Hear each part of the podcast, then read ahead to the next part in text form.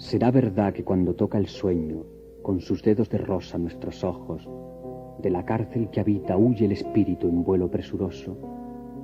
¿Será verdad que, huésped de las nieblas, de la brisa nocturna al tenue soplo, alado sube a la región vacía a encontrarse con otros?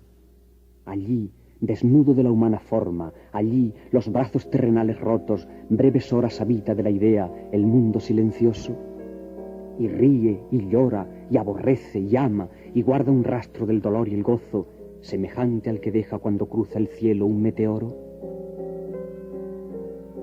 Yo no sé si ese mundo de visiones vive fuera o va dentro de nosotros, pero sé que conozco a muchas gentes a quienes no conozco.